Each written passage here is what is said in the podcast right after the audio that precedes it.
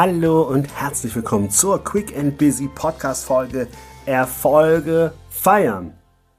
Jawohl, es geht diese Woche darum, dass wir uns darüber unterhalten, dass Erfolge auch gefeiert werden dürfen.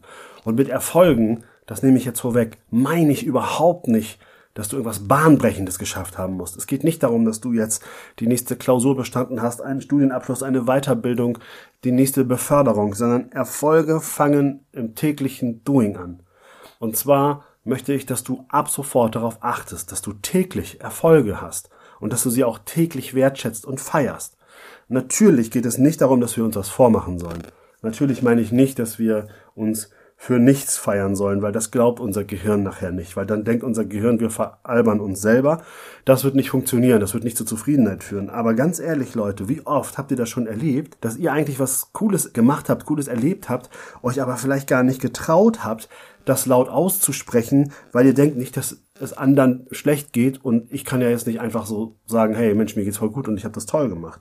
Wie oft verzichten wir darauf, uns mitzuteilen in einigen Dingen, weil wir denken nicht, dass andere sich dadurch angegriffen fühlen könnten, dass es anderen vielleicht nicht so gut gefällt. Das ist auf der einen Seite vielleicht ganz nett, weil das ja eine gewisse Demütigkeit ist und ich mag ja auch das, wenn Menschen demütig sind. Aber ich mag das nicht, wenn Menschen deswegen sich selber quasi Erfolgserlebnisse ausreden.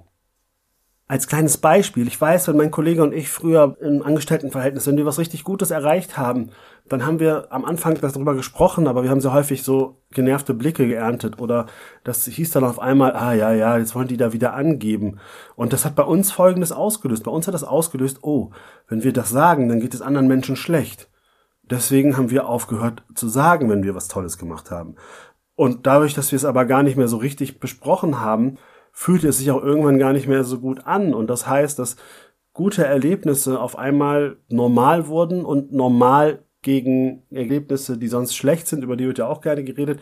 Also dann kommt ein Ungleichgewicht rein. Das heißt, das Gute war gar nicht mehr präsent. Dafür die schlechten Dinge umso mehr, weil bei den schlechten Dingen, die durfte man ja besprechen, weil da musste man ja nicht befürchten, dass andere das doof finden, sondern da waren eher andere dann wieder happy, dass es ihnen anscheinend nicht ganz so schlecht geht wie dir. Verstehst du? Also man hat es immer gemacht, um anderen nicht weh zu tun. Und das ist einfach, sorry, aber das ist der falsche Weg. Denn das Wichtigste an deinem beruflichen und persönlichen Erfolg muss immer du selbst sein. Das ist nicht egoistisch, sondern das ist auch für andere das Wichtigste, weil wenn du auch für andere die beste Version sein willst, dann kannst du das langfristig ja nur, wenn du mit dir im Reinen bist, wenn du mit dir zufrieden bist. Erfolg fängt bei dir an und zwar bei dir und zu Hause. So, also das heißt auch hier wieder, gucke immer bitte im privaten Umfeld als erstes, bevor du im beruflichen guckst. Und guck nicht nur im beruflichen oder nicht nur im privaten, sondern probier zu übertragen aber erlaube dir, Kleinigkeiten zu feiern. Erlaube dir, auch Dinge zu feiern, die vielleicht bisher selbstverständlich waren. Ohne, wie gesagt, dass du dir jetzt einredest, oh mein Gott, ich feiere jetzt Dinge, die es nicht würdig sind zu feiern. Aber ich sag's dir an dieser Stelle, es darf auch einfach nur sein, wenn du morgens aufstehst und merkst, du hast gute Laune, dann darfst du das feiern. Dann darfst du die auch haben, du darfst auch drüber sprechen. Es ist völlig in Ordnung. Solange du, wenn du drüber sprichst, nicht vergisst, die anderen Menschen trotzdem auch noch zu fragen, wie es denen eigentlich geht. Also, dass du den Fokus natürlich nie komplett nur auf dich legst. Denn sonst bist du die Person, die sich selbst am liebsten reden hört. Und das ist natürlich auf Dauer wieder ein Erfolgskiller, weil das ist nervig. Das ist anstrengend. Ne? Jeder hat zwar das Recht, auch wirklich mal über seine Erfolge zu reden, aber es geht natürlich darum, dass du nicht der Dauerredner, die Dauerrednerin bist. Aber nochmal, feier dich. Ich saß heute Morgen an der Ostsee am Strand mit einer Tasse Kaffee und ich hab's gefeiert. Ich habe diese Situation gefeiert. Die Ruhe, die See, den Sonnenaufgang und ich dachte, wow, was für ein schöner Moment. Wie gut es mir in diesem Moment gerade geht. Okay, ich habe wenig geschlafen, bin noch ein bisschen müde, aber das spielte keine Rolle mehr. Es geht mir gut und ich habe das genossen, ich habe das gespürt, ich habe das gefühlt. Das heißt auch hier, lass es zu, lass auch Kleinigkeiten zu. Guck mal, wie fühlt sich das an? Was macht das mit dir? Wie ist die Gefühlsebene? Was siehst du? Wie sieht das aus, was du gut findest, was du als Erfolg titulierst?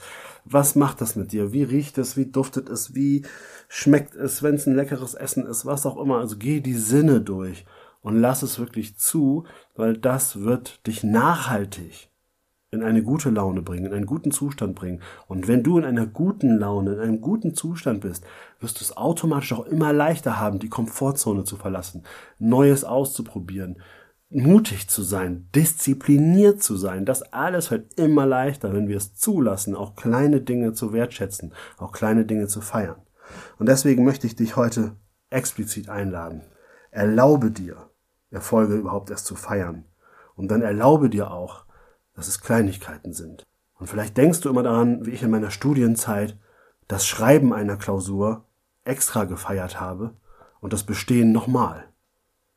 Das ist für mich damals der Gamechanger gewesen, wo ich es geschafft habe, auch Kleinigkeiten oder kleinere Dinge zu feiern und nicht nur die Erfolgserlebnisse, die auf dem Papier irgendwie mit einer Belohnung eines Bestanden oder sonst was galten, sondern allein die Tatsache, dass ich mich getraut habe, die Prüfung zu schreiben, habe ich gefeiert. Und schon habe ich zweimal gefeiert, nämlich beim Bestehen nochmal. Oder ich habe zumindest gefeiert, aber habe dann gesagt, gut, ich schreibe halt nochmal, weil es nicht gereicht hat.